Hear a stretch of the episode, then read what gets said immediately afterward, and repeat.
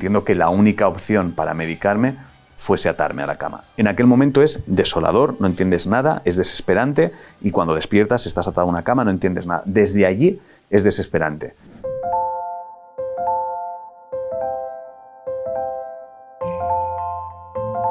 Hoy nos acompaña aquí en el plató de medicina responsable Ángel Martín. En la solapa de su libro, Por si las voces vuelven, se puede leer parte de la biografía que yo creo que es buena porque se consensúa siempre con, el editor. Por lo tanto, se la voy a leer. Es presentador, monologuista, guionista, actor, músico. Está considerado uno de los humoristas más prestigiosos de nuestro país. Empezó su carrera en Paramount Comedy, eh, además de participar en programas televisivos Noche sin tregua, La noche con Fuentes y Cía, eh, guionista de la popular serie Siete Vidas. Yo le conocí, eh, que fue su salto a la fama, en Sé lo que hicisteis, de la sexta. Recuerdo después de comer que pasó un rato muy divertido, después de los líos que teníamos con los telediarios, la política. La verdad, para mí era una balsa de aceite ver ese programa. Luego siguió trabajando en la televisión, Órbita Laica, eh, Dar Cera Pulir Cero, ambos en Movistar. Y en 2020 arrancaba con los podcasts, es la modernidad, hay que hacer podcasts, si no, no eres nadie, misterios cotidianos. Y ahora, pues las chicas del equipo todas las mañanas me cuentan que han visto su informativo matinal para ahorrar tiempo, que si decían que yo hablaba rápido, ah, prueben a comprobar cómo es el informativo de Ángel Martín. Ángel, bienvenido. Muchas gracias. Igual, igual cambiaría actor y prestigioso. Son las dos cosas que igual corregiría, pero todo lo demás creo que ok. Bueno, eh, me vas a permitir, y podríamos añadir ex loco. Ex loco, sí, eh, llevo, llevo, un tiempo pensando en, a raíz de una conversación con alguien, no recuerdo, si nos gustaba más ex loco o nuevo cuerdo. Estoy en ese debate, estoy en ese debate. Nuevo cuerdo me gusta también bastante porque genera como un movimiento. Aparte, no lo sé, estoy, me debato. Bueno, pues en el libro vas de la locura a la cordura. Sí. Siempre se pregunta, pregunta tópica, la, última, la única que te voy a hacer tópica, ¿por qué? ¿Por qué hay que escribir un libro sobre lo que te ha pasado no siendo agradable y además siendo una experiencia dura? Yo he leído el libro, no es un libro fácil de leer. ¿eh? Pues el, el, motivo, el motivo es, es, muy, muy sencillo y es, es, que yo no encontré el libro cuando lo busqué. No tiene más. O sea, en, el momento en el que yo salí del hospital, eh, busqué, el libro, busqué un libro de alguien que hubiese pasado por lo mismo que yo y hubiese remontado básicamente para tratar de usar las estrategias o herramientas que esa persona hubiera usado para ver si a mí me servían y no lo encontré. Entonces, cuando la editorial, cuando Planeta contactó conmigo para escribir un libro, que yo imagino que ellos querían un libro de monólogos o cómo petarlo en redes, me di cuenta que yo era un tío que había pasado por eso, había conseguido remontar y pensé, pues hago el libro que no encontré por si alguien lo está buscando ahora y ya está. O sea, por eso, única y exclusivamente por eso. ¿Y a ti te ha servido? A mí me el, escribirlo. Sí. sí, mucho, mucho, mucho, mucho. Pero porque tienes que o sea, cuando la intención es que sirva de algo a alguien, vas a tener que profundizar en lo tuyo a niveles muy salvajes. O sea, vas a tener que volver a estar en aquellas emociones para asegurarte que funciona lo que estás haciendo y poder echar la vista atrás de todo el proceso. Entonces, sí, te, obli te obliga a profundizar en lugares que no hubieses profundizado tanto, seguramente. Vamos a ir al libro porque el libro nos permite contar un poco la historia, esa que has querido reflejar eh, al, al, plasmarla en, en, ese libro, en ese título, por si las voces vuelven. 4 de junio de 2017. Mm paciente varón, 39 años, acude a urgencias expresando ideas extrañas. Sí, había unas cuantas, ¿eh? Quiero decir, mensajes en las botellas de aceite, películas que te hablan directamente. En la habitación con las enfermeras, recuerdo que uno de los motivos por los que hablé abiertamente de todo lo que había descifrado era que los marcos de las ventanas eran de metal. Entonces, el metal protegía cualquier cosa que se comentara en aquella habitación porque impedía que las palabras salieran y nadie descubriera de lo que estábamos hablando. Eh, como había una caja de, de, Kleenex blanco sobre la mesa, el blanco en aquel momento era que me podía fiar. Recuerdo que había un libro sobre la mesa que al, al revés pude leer un par de palabras que también me dieron buena onda y, y, entonces cuando conté todo lo que estaba todo lo que estaba sucediendo y el por qué estaba hablando de todo eso, pues decidieron que me quedara allí una temporada, claro. Y para llegar a este punto, que vas a un hospital, tiene que haber un, otro punto de arranque, de partida. ¿Qué mm. pasó? ¿En qué momento dejaste de ser cuerdo, digamos, para no. tener todas estas cosas que te llevan a ingresar en un hospital? El, el, momento en el que uno, uno empieza a vivir en el otro lado no sabes exactamente cuál es. O sea, no hay, un, no, hay un, no hay un día que digas, este es el día. En mi caso lo que sí hay es un detonante para que mi pareja se diera cuenta de que algo raro estaba pasando. Y es una publicación en redes sociales donde yo le doy la enhorabuena a ella por el éxito de una película que se llama Wonder Woman y con la que ella no tiene absolutamente nada que ver. Entonces, cuando ella despierta y ve esa publicación, ve que en la cocina le he dejado una nota a ella felicitándola también por eso, que yo he desaparecido y vuelvo a casa con el coche lleno de regalos para celebrar lo que está pasando, ella se da cuenta de que algo raro, de que algo raro está, está pasando. Para el resto de gente no, para el resto de gente, como solo ven la publicación en redes sociales, lo que piensan es que es una broma interna nuestra y ya está. Nadie, nadie ve nada raro en un cómico haciendo una broma que no entienden o que puede ser mala. Entonces ese es el detonante en mi caso. Hablabas también vaguear, beber, fumar hierba y consumir una pastilla de éxtasis de vez en cuando. ¿Eso influyó o simplemente una anécdota que la cuentas porque era parte de tu vida? Es una bala más en el cargador. O sea, es, es importante que la gente entienda, o sea, a raíz de la publicación, esto lo sé a raíz de la publicación del libro, mucha gente me ha escrito, o sea, mucha gente cuando mencionas que consumías drogas, mucha gente inmediatamente se relaja diciendo, ah, como yo no consumo no me puede pasar, hacen ese, hacen ese juego a raíz de la publicación del libro he recibido muchos mensajes de mucha gente diciendo, oye, por si te sirve saberlo, yo he pasado por lo mismo y no he consumido jamás. Entonces, consumir drogas es meter una bala más en el cargador de las posibilidades de que eso, de que eso suceda. Pero hay mucha gente que toma drogas y no le pasa, mucha gente que toma drogas y le pasa, mucha gente, o sea, es una bala más en el cargador. ¿Y tú eres consciente del proceso que, iba pasando en tu cabeza? ¿O no, no, tú no notaste nada y fuiste degenerando hasta que ya alguien dijo, vamos a ir a un hospital. No, no es que no, no... La palabra generar igual no es la correcta. A eso, a eso, me refiero. Como, como, tú lo, como lo que va sucediendo es, es revelador, no tienes la sensación de que estés yendo hacia atrás en tu, en tu vida, sino que estás yendo hacia adelante. O sea, estás descifrando cosas acerca del universo. Entonces, cada vez es más apasionante todo lo que sucede, entonces tienes la sensación de estar creciendo. Entonces, no hay no hay un día en el que esa sensación empiece, no, no sabría decirte cuándo empieza, cuándo empieza todo. Entonces, no, tú no eres consciente de Pero tú vivías otra realidad, no la tuya del día a día, hay un sino que te creaste otra y ya te metiste en ella. Claro, vives, o sea, es la realidad.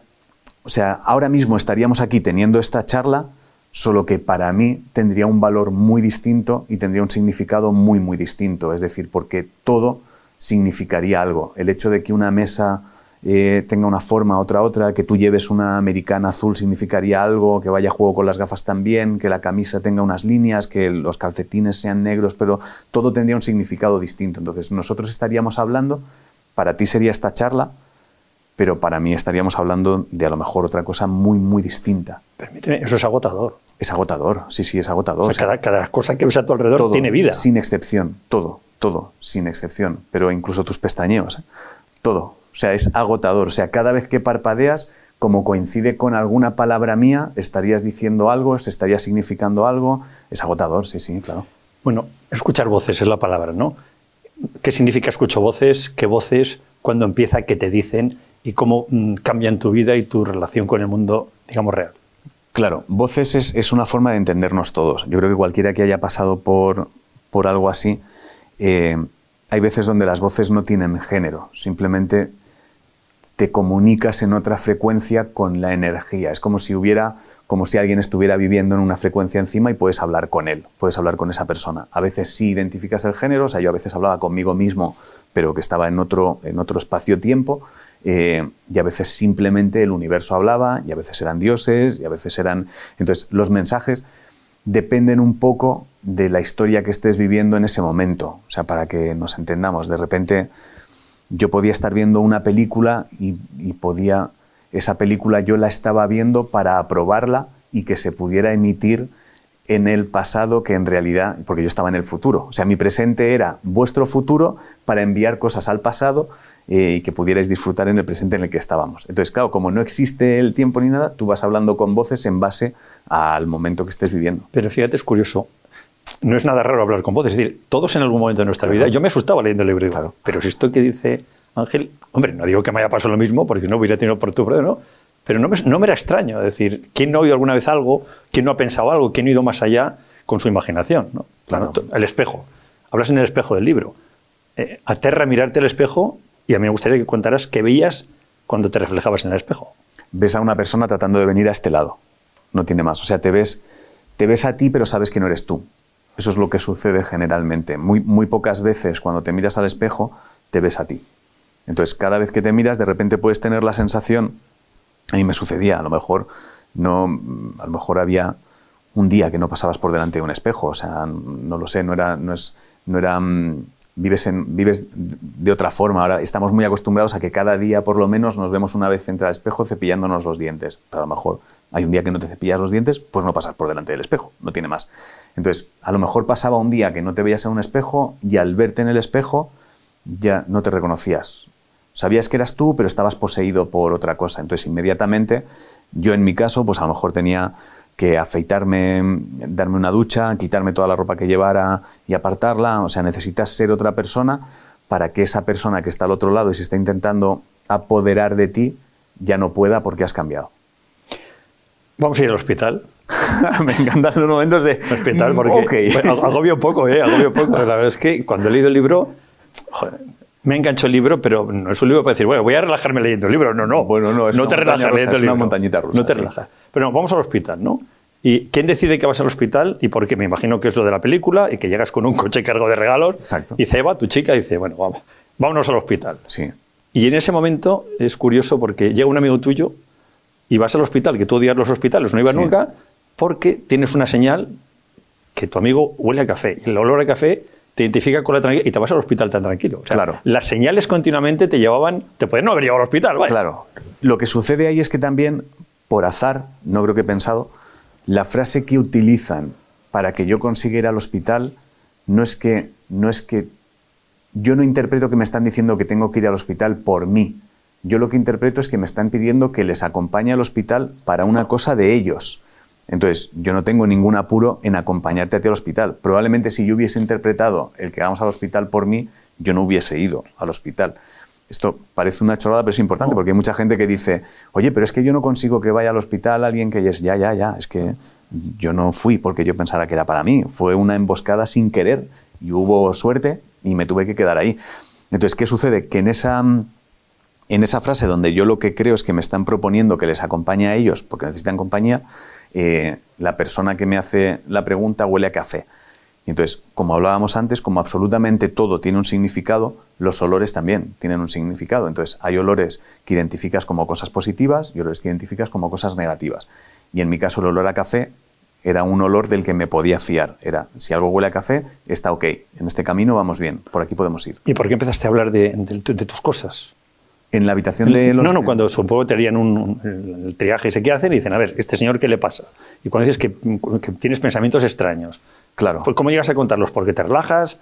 Eh, porque la habitación me parecía un entorno seguro. No tiene más. O sea, porque cuando, cuando entro en esa habitación de enfermeras, que yo sigo entrando pensando que estoy acompañando a mi pareja a esa habitación y a ellos, porque no entras solo, no es ven, siéntate con nosotros. Yo por lo menos entré con ellos dos, es acompañado. Entonces entramos los tres en la habitación y entonces estaba una enfermera y otra, y otra, otra enfermera ahí.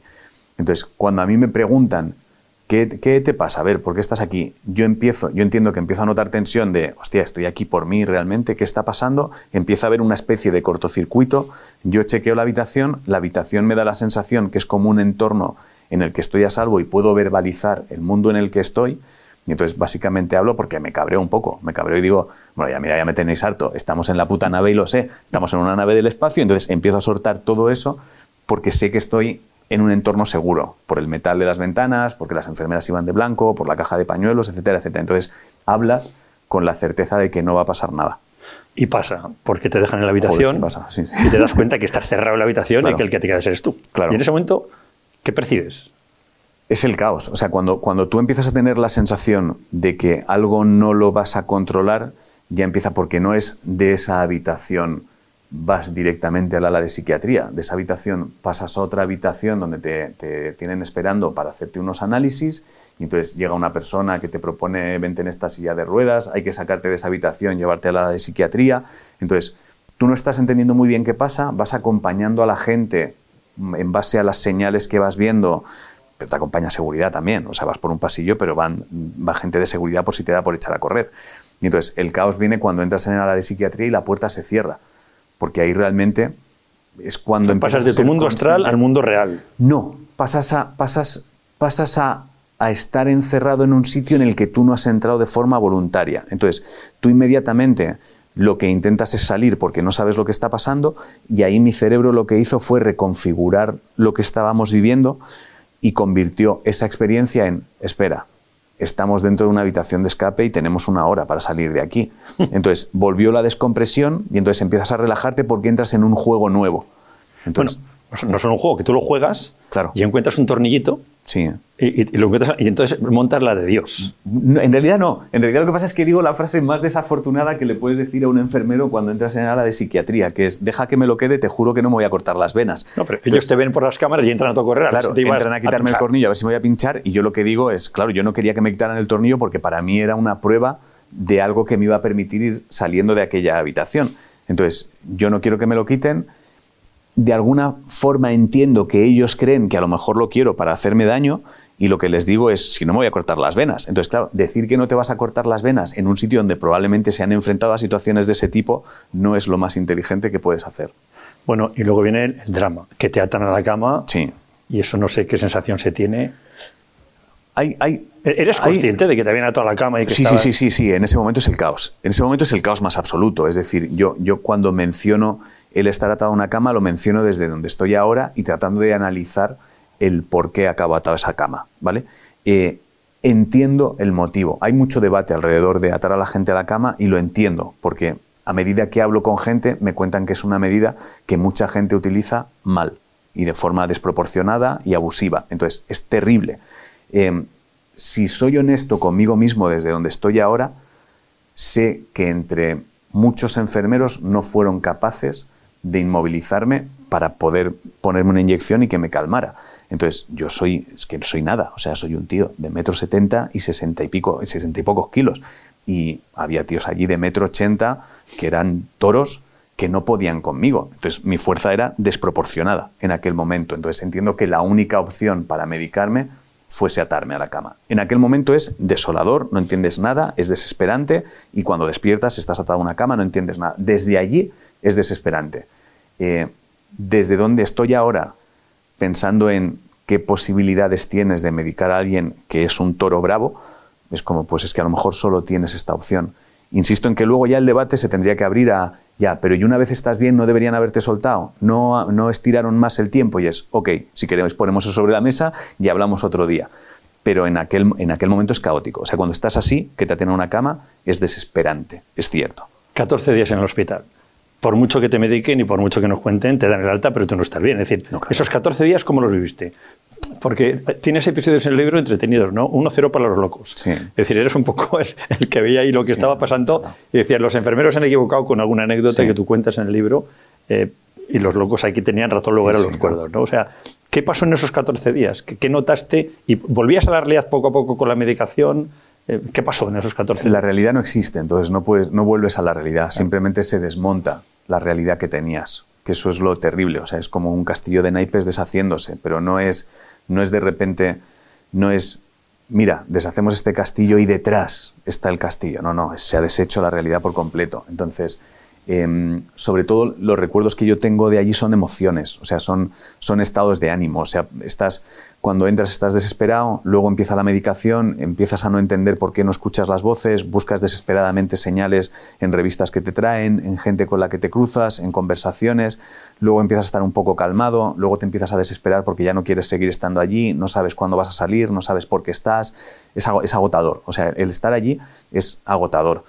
Las anécdotas son momentos muy, muy puntuales que ni siquiera los vives disfrutándolos, suceden y ya está.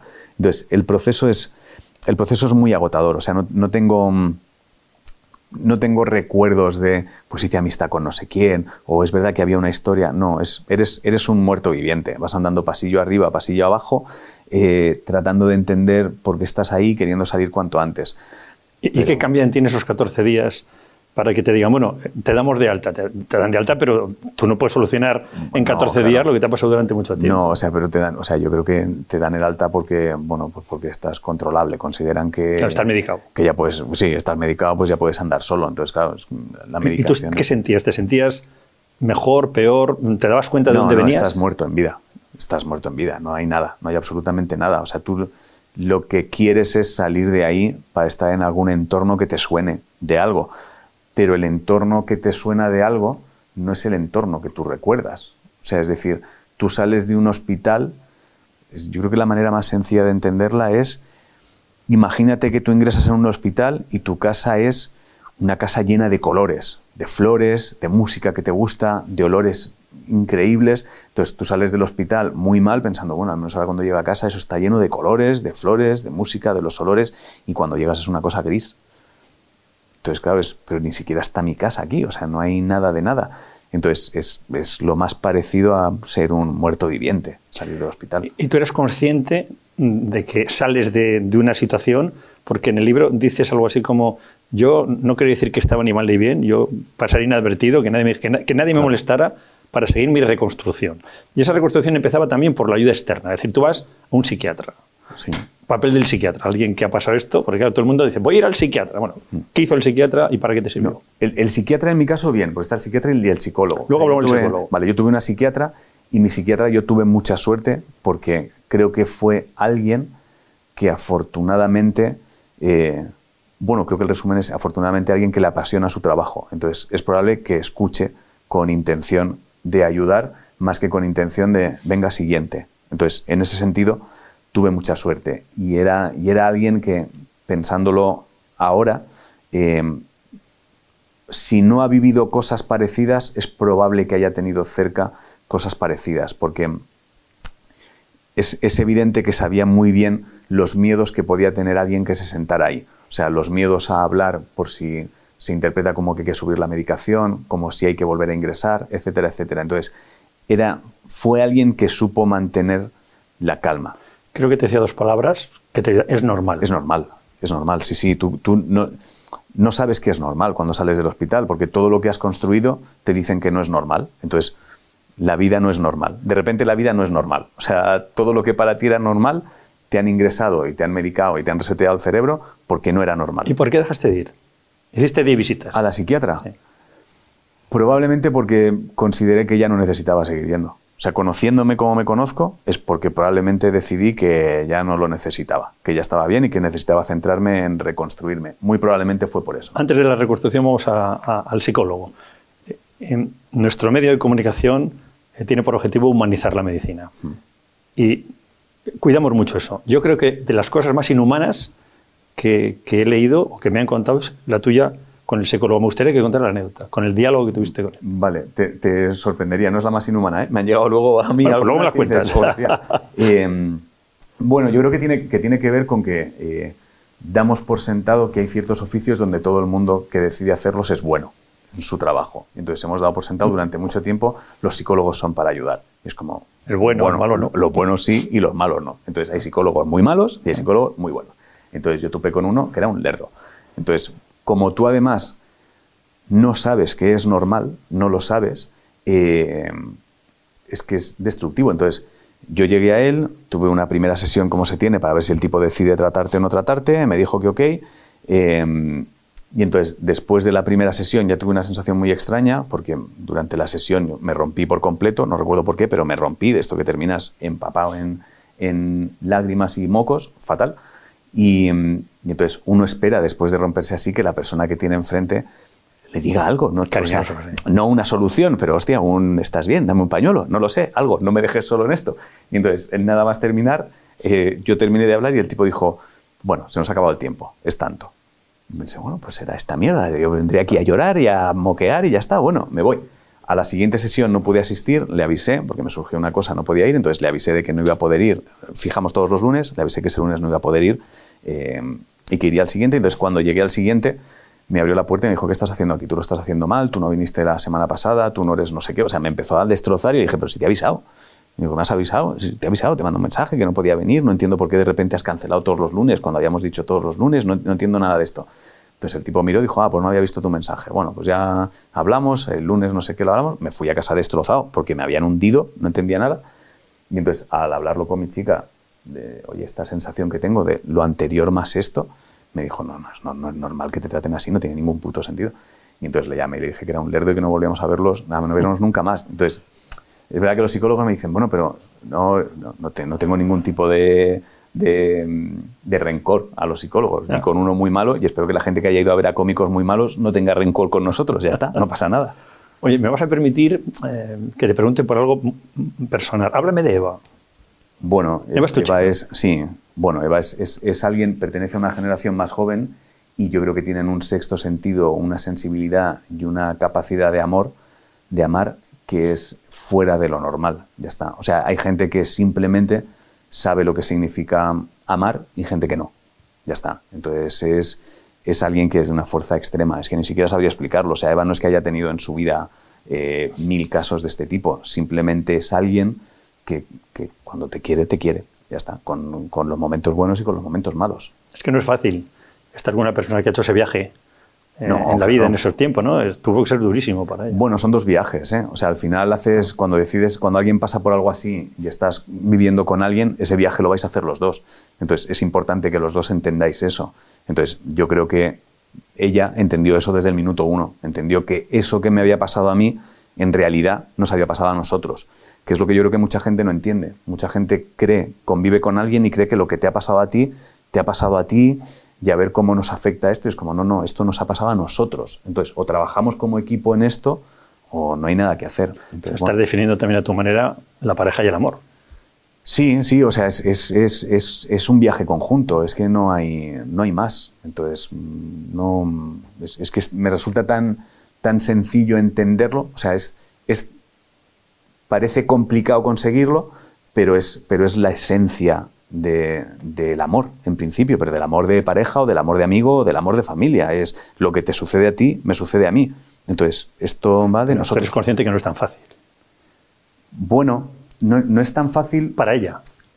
No, para nadie, no es, no es fácil para nadie, claro. Es, es un viaje que, que, toca pasar, o sea, no es fácil, claro que no. Claro que no. Oye, y en este viaje, supongo que tus amigos, tus conocidos, tu familia, ¿qué has ganado y qué has perdido? solo he ganado, o sea, no he perdido nada. Al final, cuando, cuando te paras a pensar fríamente, eh, no, has, no has perdido, has hecho una criba temprana de ciertas cosas, no tiene, no tiene más. O sea, la gente que no está, después de que suceda algo así, es gente que no estaría dentro de X tiempo. No pasa nada, no es gente que se haya quedado de verdad.